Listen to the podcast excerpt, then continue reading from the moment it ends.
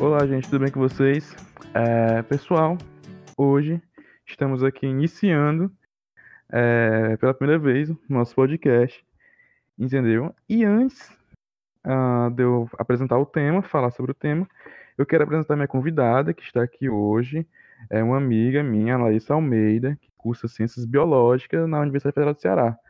Larissa, presente para o pessoal que está ali ouvindo. Olá, boa tarde. É, eu sou a Larissa, né? Faço ciências biológicas e também sou da Inactus junto com o Rafa, né? É, dentro do, do da Inactus eu faço parte do projeto Gestos e a gente trabalha com ensino de Libras para as crianças de 7 a 10 anos. Eu também sou formada em tradução interpretação na língua brasileira de sinais. Então, eu tenho uma certa experiência para dar essas aulas de Libras né? e falar um pouquinho sobre Libras, que é o tema de hoje, né? Um pouco. Exatamente. É... E outra, Larinha, você também parece ter um grupo de estudos, né? Sobre a educação, a educação inclusiva, né? Verdade, verdade. É, eu fazer parte do grupo de estudos de educação inclusiva da, da biologia e quem está à frente é a Angélica, e a Marinette, né? se vocês quiserem também seguir no Instagram, é arroba GEIncluir. E lá tem várias coisinhas que Exatamente, estão sendo colocadas durante a quarentena. E como a, a, gente já deu um spoiler né, do tema de hoje, a gente vai tratar hoje sobre Libras e educação inclusiva. As dificuldades no sistema educacional brasileiro, né? Porque é um tema, obviamente, antigo, é, nossa em discussões né, no meio acadêmico, no meio universitário, porém é um tema que nunca sai, digamos, de modo, né? É um tema sempre atual, entendeu? E vamos lá, começar. Vou começar mais pegando um pouco sobre Libras, né? Quer falar um pouquinho antes, Lara?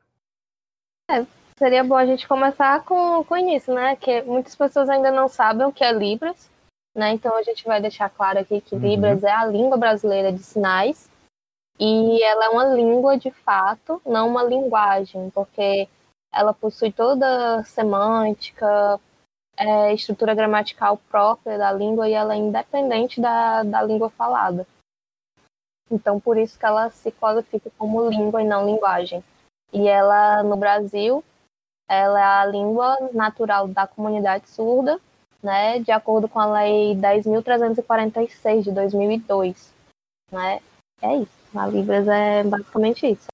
Sim, e é engraçado, né, Lara? Porque é o seguinte, né? No Brasil, a comunidade dos surdos possui mais de 9,7 mil pessoas, né? Isso não é só o que eu tô dizendo, é o censo de 2010, entendeu? E mesmo assim a gente não tem uma educação inclusiva da língua brasileira de sinais. A gente necessita de, de projetos que vão na, nas escolas, precisamos que alunos é, engajem-se em projetos, porque o corpo docente, de professores da, das escolas mesmo não estão se engajando, né, para esse esse diálogo das libras, não tem essa educação inclusiva, né? E, e, o mais engraçado é que, de acordo com as leis brasileiras, né, é, a educação inclusiva ela tá ela é para ser colocada dentro da educação, dentro das escolas, né, tanto do, do espaço formal, de educação formal, quanto da educação informal, né? E a gente não vê muito isso, né? E assim, essa lei também dá uma brecha para as escolas bilíngues, né? E quando a gente fala de escola bilíngue, geralmente as pessoas acreditam que uma escola bilíngue dentro do nosso país seria aquela com o ensino de língua portuguesa e de língua inglesa. O que na lei, assim, deixa é, em um espaço aberto, né? Não, não, não foca muito, mas o que seria uma escola bilíngue de fato, que no nosso país, já que a segunda língua oficial do país é a Libras, seria a língua, de, a língua português falada e a língua de sinais, né? Seria uma escola bilíngue de fato aqui no nosso país. Não, também não, não desmerecendo também as escolas bilíngues que acrescentam outras, outras línguas, né? Mas de acordo com a legislação inclusiva e tudo mais, quando fala-se de educação bilíngue, bilíngue, fala-se de educação onde está havendo essas duas línguas, né? E a gente não vê muito isso. Aqui em Fortaleza são poucas as escolas bilíngues que trazem a língua portuguesa e a língua de sinais como, como ensino. E eu acho que são três aqui em Fortaleza. Com certeza, é porque quando a gente fala, né, é uma segunda língua para ensinar para uma criança, alguma coisa do tipo, as pessoas sempre pensam em inglês, espanhol, francês, ninguém nunca pensa nas libras, né? E, gente, para quem não sabe, a, o que é educação inclusiva, ela pode ser entendida assim como uma concepção do ensino contemporâneo, né? Que tem como objetivo garantir o direito de todos à educação. Ou seja, todos têm direito à, à educação, todos aprendem, todos têm inteligência, entendeu? A, a Libras, ela funciona também, ela não funciona, ela é, na verdade, uma educação inclusiva, entendeu? E é engraçado também porque a educação inclusiva, ela tem, possui cinco princípios básicos, que o, uh, que são, primeiro é, toda pessoa tem o direito de acesso à educação, o segundo, toda pessoa aprende, terceiro, o processo de aprendizagem de cada pessoa é singular, quarto, o convívio no ambiente escolar comum beneficia a todos, e o quinto, que a educação inclusiva diz respeito a todos. É, eu fiz uma pesquisa sobre essa educação inclusiva. Eu peço até que a, a, que a Lara me corrija caso eu esteja errado, né? Que esses são cinco princípios da educação inclusiva, né? Que, que assim, a gente sabe que os princípios eles têm sua grande importância no meio pedagógico, pois servem de ferramentas na análise do discurso, das práticas. É, ademais, uh, revisitar os princípios da educação inclusiva ajuda educadores, experientes ou não, a não perderem, digamos assim, o rumo de, da pedagogia, o rumo de lecionar. Não, tipo, segregar uh, algum aluno por ter certa deficiência ou coisa do tipo. Sempre incluir cada vez mais. É, é legal. No, no Já Incluir, a gente fala muito que é, tem aquela frase que eu te mandei, né, Rafa? Se o lugar não está pronto para receber todas as pessoas, então o lugar é deficiente. Né? Mas lá no Já Inclui a gente também fala que é, é, inclusão, quando a gente fala de inclusão, a gente não se refere só à pessoa com deficiência. Quando a gente fala de uma educação inclusiva, a gente fala da educação que vai incluir todos, e não só o aluno, vai incluir o professor, vai incluir a coordenação da escola, vai incluir é, os agentes que estão ali fazendo parte da escola, né? Sejam eles externos ou internos, é, fazem parte dessa inclusão, dessa educação inclusiva. Sim, é um coletivo, né? Professores, alunos, direção. Aí, gente, tendo em vista esse, esses princípios, esse esclarecimento sobre a educação inclusiva, eu quero ler para vocês um trecho de um artigo chamado Educação Inclusiva, um novo paradigma, da professora doutora em educação Maria Odete Enídio da Silva, que é uma professora associada à Universidade Lusófona de Humanidades e Tecnologia, e que diz, diz o seguinte: a identidade é definida pela relação que estabelecemos com os outros que estão à nossa volta, que nos ajudam a vermos-nos como uma pessoa com características próprias. A escola é assim, um espaço privilegiado para essa percepção pela interação que, propor que proporciona, que deve criar ambientes estimulantes e ricos, condições fundamentais para o desenvolvimento adequado de qualquer indivíduo. Tendo em conta estes pressupostos, a educação inclusiva faz todo sentido. No entanto, suscita dúvidas e questionamentos aos professores, sobretudo a nível da implementação de estratégias que têm em conta a turma como uma entidade heterogênea, donde a pertinência de formação neste âmbito uh, alguma da qual decorrente da investigação que realizamos e ou orientamos. Ou seja, a, o, o que eu compreendi que a professora quis dizer nesse artigo, uh, pelo menos nessa parte de, uh, introdutória, é que por meio da, da língua, por meio dessa linguagem, por meio dessa inclusão uh, das libras, uh, e como a Lara mesmo falou, não só incluir alunos também, mas professores, etc., criamos assim uma identidade na, no meio da escola, no meio da educação, né? E assim, né? A escola uh, inclusiva, ela se constrói, ela constrói-se. Ela depende do, de, ela depende, né, de enquadramento legislativo, né? Como a Lara mesmo falou, temos leis que provém o ensino de Libras para todos os professores que, que, começaram a se formar, professores de, toda, de todas as licenciaturas que estão se formando, é, em escolas, né? E esse, esse enquadramento legislativo dá suporte, mas se construída com a prática dos, dos atores que a implementam. Ou seja, por seu, uh, ou seja, está intimamente ligada não apenas ao saber fazer, mas também à atitude com que uh, tem essa perspectiva, né?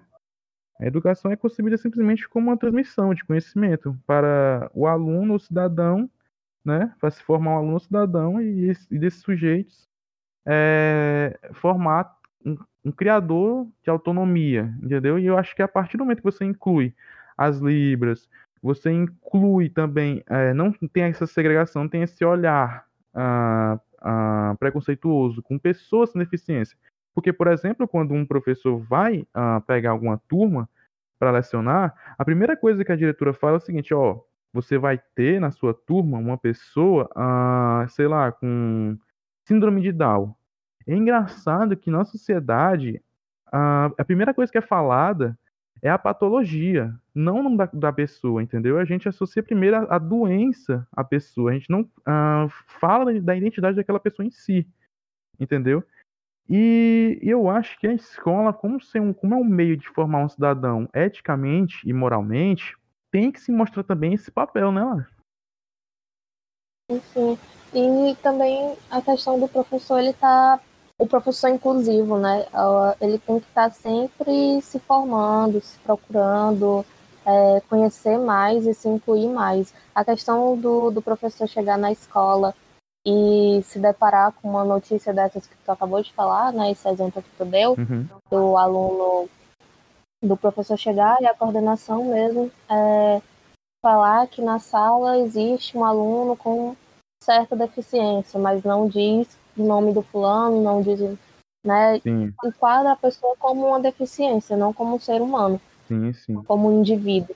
E daí o professor às vezes está assim, ele recebe essa notícia e fica assim, sem saber o que fazer, despreparado e fica preocupado e vai tentar atrás de, de saber como lidar com o indivíduo esse é, seria o caso de um professor inclusivo, né? Que vai atrás e, e, tenta se pôr no lugar e saber o que fazer e como lidar com a situação como um todo, não como apenas um indivíduo que eu vou tratar ele diferente, enquanto os, demais, os demais eu vou tratar de outra forma, né? Ele tenta incluir todo mundo. E daí já tem outros casos que é aquele professor que realmente não tô nem aí, é, vou só excluí-lo, né? Ele ele que se vire com a deficiência que ele tiver, e é isso, conseguir minha aula.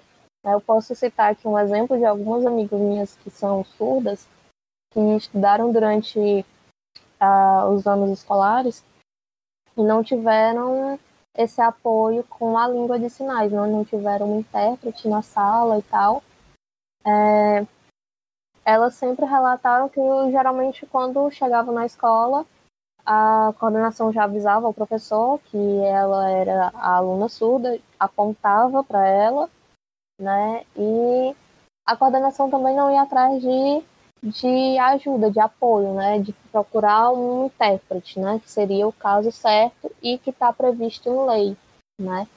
Ela sempre disse que nos anos escolares ela antes ela sempre ficava rejeitada no canto, isolada, o professor dando aula e assim ela alguns poucos surdos sabem leitura é, labial, mas ela, no caso, sabe, né? E ela disse que o professor nem para é, tem a sensibilidade de entender que às vezes ela podia compreender a aula se ela se ela conseguisse ver o rosto dele, né?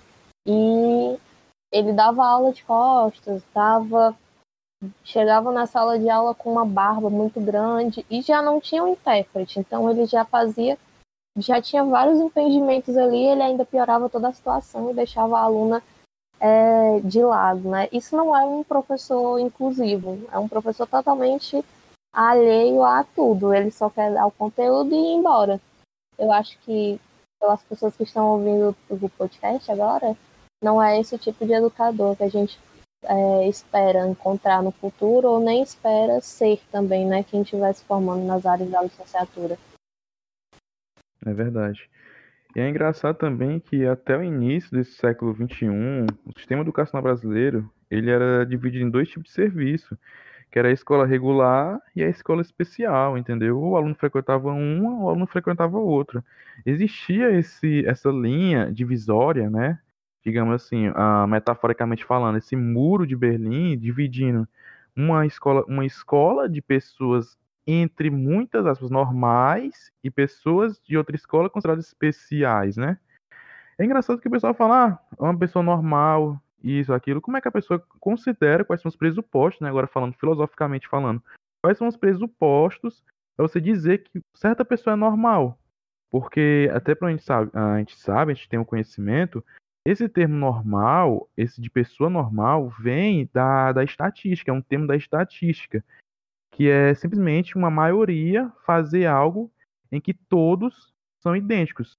Um exemplo: se todo ser humano anda com duas pernas, aquele ser humano que não anda com duas pernas, digamos, por exemplo, seja um cadeirante, é considerado um anormal. É engraçado que é pegado esse termo da estatística para uh, ah, nomear e trazer identidade para um ser humano, entendeu? E isso eu considero totalmente errado, entendeu? Porque como é que a gente, a gente, tem essa diferenciação, tem esse, esse mar de diferença de dizer que uma pessoa é normal, uma pessoa não é, entendeu? Eu acho que a educação é para todos. A educação ela é múltipla, é plural, entendeu? É, na nossa, na, nessa última década, o nosso sistema escolar modificou-se com essa proposta inclusiva. E o único tipo de escola, ah, todo tipo de escolas começaram a ter essa adoção, entendeu? Ah, que agora acolhe alunos, apresenta meios e recursos adequados e oferece apoio àqueles que encontram é, dificuldades né, na aprendizagem. Que, tipo assim, que era para ser assim a partir de uma lei. Que infelizmente. Mas interessante não, não, que, não tem, né? Desculpa te cortar, mas interessante Sim. também é Sim. que, mesmo que tenha a lei lá garantindo esses direitos para as pessoas deficientes e tal, é, não se tem trabalhos em cima disso, né, no meio acadêmico mesmo. Um professor do nosso século agora, no pleno 2020, não vai sair da, da sua área de licenciatura é apto para lidar com pessoas inclusive com pessoas deficientes, né? Ele vai ter que ir atrás e procurar e buscar entender por fora, né? E geralmente, pelo menos na biologia, tem muita gente que faz licenciatura e que vai atrás disso nas cadeiras lá da pedagogia, né? Então, eu não sei como que fica as outras licenciaturas, andei conversando com um amigo meu que é da matemática, e ele disse que se a matemática abrisse um espaço para eles, para ter umas disciplinas assim voltadas para a educação inclusiva, com certeza ele estaria fazendo, mas é, nem a grade de horários dá essa abertura para ele mesmo ir atrás. Sim. E também, lá, é, é interessante falar sobre as leis, porque, por exemplo, tem uma lei federal que é obrigatório, tanto em escolas quanto em universidades da área das humanas, termos cadeiras obrigatórias e na, na escola terem disciplinas também obrigatórias de filosofia africana, em estudo da cultura africana. Temos? Hum, não temos. Na, eu, por exemplo, na filosofia, não tenho uma cadeira é, voltada, por exemplo, à filosofia africana. E, tipo assim, eu me baseio muito no Paulo Freire, quando ele fala que preconiza a respeito da educação. O grande, educa o grande educador, né, Paulo Freire, quando ele afirmava ser necessário a escola ensinar a leitura do mundo. Porque a leitura do mundo precede a leitura da palavra. Quem disse foi Paulo Freire. Entendeu? E, tipo assim, uh, se a gente for formar um indivíduo para o mundo, a gente tem que incluir esse indivíduo também na, no meio uh, educacional. Imagina um indivíduo que, mesmo estando na escola, tendo a oportunidade uh, de ter o estudo, não se sente incluído naquele meio educacional. A evasão que pode ocasionar com, esse, com essa parcela da população. Ou pior, o indivíduo que ainda consegue uh, caminhar, ter a sua caminhada na área da educação, porém, quando ele sai da escola ou ele sai da faculdade, ele não sai com seus valores éticos, morais, para, por exemplo, uh, digamos, respeitar outra ideologia, outra coisa do, do gênero. Porque esse indivíduo também não foi se sentiu respeitado, não se sentiu acolhido no, no, no seio educacional. Entendeu? E a educação é um direito de todos e deve, e deve ser orientado no sentido pleno de desenvolvimento e de fortalecimento da personalidade. Entendeu? O respeito aos direitos e liberdades humanas, que é o primeiro passo para a construção da cidadania, deve ser incentivado, sabe? A educação inclusiva, portanto, ela deve significar é, educar a todos em um mesmo contexto escolar, entendeu? A opção por esse tipo de educação não significa negar a dificuldade dos estudantes. Eu acho que é pelo contrário. Com a inclusão, as diferenças não são vistas como problema, mas como diversidade, entendeu? E essa variedade, a partir da realidade social, né, ela pode ampliar a visão de mundo, ter oportunidades de, ah, de convivência a todas as crianças, a todos os jovens, entendeu? Então, eu creio que, que preservar a diversidade apresentada na escola, encontrada na realidade social, representa a oportunidade para o atendimento do, das necessidades educacionais, com ênfase nas competências, capacidades e potencialidades do educando e do educador. Porque, é como a Lara mesmo falou, ela evidenciou, a educação inclusiva não é feita apenas para alunos, mas entre professores e diretores, é como no complexo escolar inteiro a inclusão para todos, né? Que a gente tem que trabalhar nesse com esse pensamento. É engraçado quando a gente fala na, na educação inclusiva, também a gente trabalha muito com formar o cidadão cidadão do mundo, né? Como a gente gosta de ser chamado às vezes. É, a gente percebe, quando é trabalhado essa, esse tipo de educação dentro da escola, a gente percebe um cidadão mais, uma, uma criança, uma pessoa, um indivíduo mais bem estruturado emocionalmente, empaticamente, socialmente, né? Geralmente a criança que está lidando ali com o diferente, com o outro que é diferente e sabendo também que é, aquele é diferente porque ele tem uma deficiência, mas aquele outro que é diferente, mas não tem uma deficiência, ele já cria laços, né, com, com respeito também, né? A gente consegue ver isso muito bem bem trabalhado nessas crianças, quando a gente fala de educação inclusiva. Sim, sim, sim. E se a gente, por exemplo, agora parte agora para o contexto das libras, né? E a gente, como a gente está falando, está tendo essa pegada sobre deficiência, uh, sobre necessidades especiais e tal, a gente for agora para uma pegada mais histórica da educação inclusiva, né? É, se a gente pegar na antiguidade, por exemplo, Parta mesmo tinha essa segregação com as pessoas que nasciam deficientes, entendeu? alguma coisa, algum def... entre muitas aspas defeitos é, eram mortas, entendeu? É, na Idade Média, por exemplo, uh, pessoas com, uh, com deficiência eram excluídas, eram vistas como doentes, eram incapazes, principalmente também que eles consideravam nas áreas do saber, entendeu? E isso perpetuou por mais de 200 anos, esses acontecimentos com pessoas com necessidades especiais. Elas eram queimadas em praça pública, enforcadas, afogadas ou condenadas às prisões. Por quê? Porque imaginavam por, uh, que essas pessoas uh, poderiam ter dentro do corpo delas demônios, entendeu? Porque era sempre a forte influência da, da igreja, do clero, né? Uh, com o Estado, com o, com o governo naquela época. E por acreditarem que essas pessoas possuíam demônios, eram endemoniadas e coisas do tipo, eram sacrificadas as pessoas, entendeu? A gente vê como mudou Uh, agora a gente não mais tem essa, essa, esse, esse ramo tão pesado da história, né, de matar ou, ou ter esses homicídios, porém agora tem a segregação, existe a segregação. E também é outra coisa a ser combatida, porque já combatemos esse, esses meios de, de sacrifícios, de mortes, de queimas, de, enfim, assassinatos, porém existe a segregação uh, desse indivíduo em sociedade que é algo a ser combatido, entendeu? É, por exemplo, se eu for pegar agora também do ramo da filosofia, Aristóteles, que no período medieval, por exemplo, era visto como a razão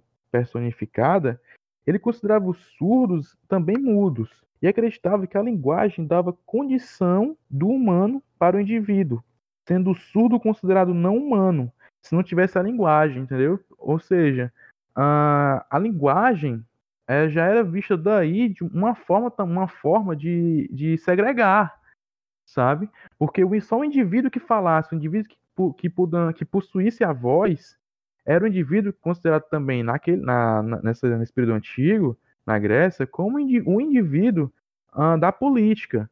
Era um indivíduo que falava, entendeu? E, esses e essas pessoas que nasciam uh, com necessidades especiais eram também segregadas, eram mortas, entendeu? Na Grécia mesmo existia esse período de segregação, pessoas estrangeiros mesmo eram segregados, eram chamados de metecos, como sempre na, na história da humanidade sempre tem essa, essas segregações com pessoas, com, com classes de pessoas, entendeu? É uma é, é incrível como sempre existiu essa, essa diferença, essa esse muro de Berlim, como eu falei anteriormente, separando o indivíduo normal, entre muita aspa, e o indivíduo especial também com muita aspa, né? É, a gente também pode falar sobre o lado, o lado assim, positivo da história, né?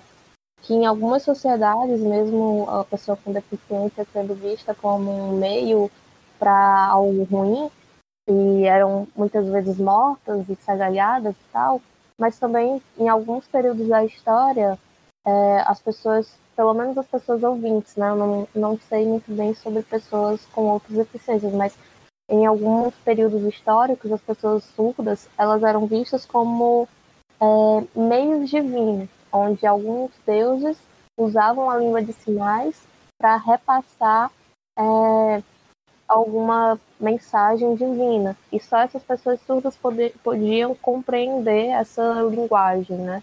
Então a gente tem esse lado também da história. E a gente também acaba vendo que teve pessoas boas e ruins dos dois lados se agregando e outras pessoas acolhendo, né?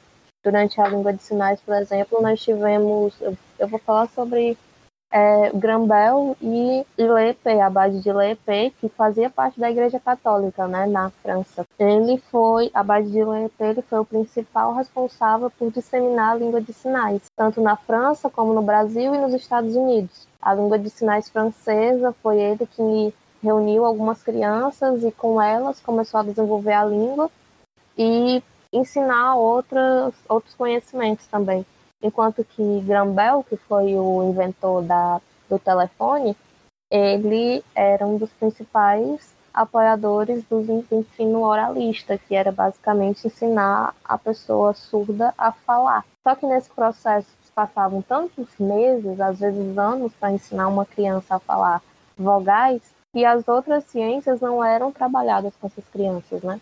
E, e com o LEP já era diferente. O LEP levava alguns meses para ensinar uma língua de sinais e já passava aos, ensina, aos ensinamentos científicos, né, como matemática, ciência, história, e por aí vai. Né? Então, assim, a gente tem os dois lados é, andando é, separados, como tu falou. Eles sempre foram muito bem separados ali, mas uma coisa da história, pelo menos da língua de sinais, foi que em 88 houve um, um congresso chamado Congresso de Salamanca, que ficou bastante conhecido, é, que foi aí que deu tipo o, a, a, a visão de que a língua de sinais não servia, não era boa o suficiente para ensinar, juntamente com as causas da Igreja Católica, né, que dizia que a, a língua de sinais era um meio do, do Satanás para difundir a palavra dele entre as pessoas que as pessoas que tinham que, que ser é, elevadas aos céus, né? Então teve essa questão da Igreja Católica em 88 e teve a questão da, da educação oralista estar tá muito forte, ter ganhado um grande uma grande imagem, né? Assim, foi é, Grambel, inventor do telefone, poxa, o cara inventou o telefone e está aí apoiando o ensino da educação, da educação oralista, vamos, vamos trabalhar junto com ele, né? Sim. Aí agora, só para finalizar o episódio de hoje, Larinha, é, eu tenho uma pergunta para te fazer, né? Que tu como também já, estuda, já foi estudante dessa, dessa área, né, de educação inclusiva, como também já estudou Libras, tem conhecimento muito grande e vasto nessa área, qual, assim, a, a, pra tu, Larinha, qual a principal dificuldade que tu enxerga, assim, é, nas, na escola ou então na universidade? Eu acho que é a falta de interesse do outro, de querer saber um pouco mais sobre o que é diferente, né?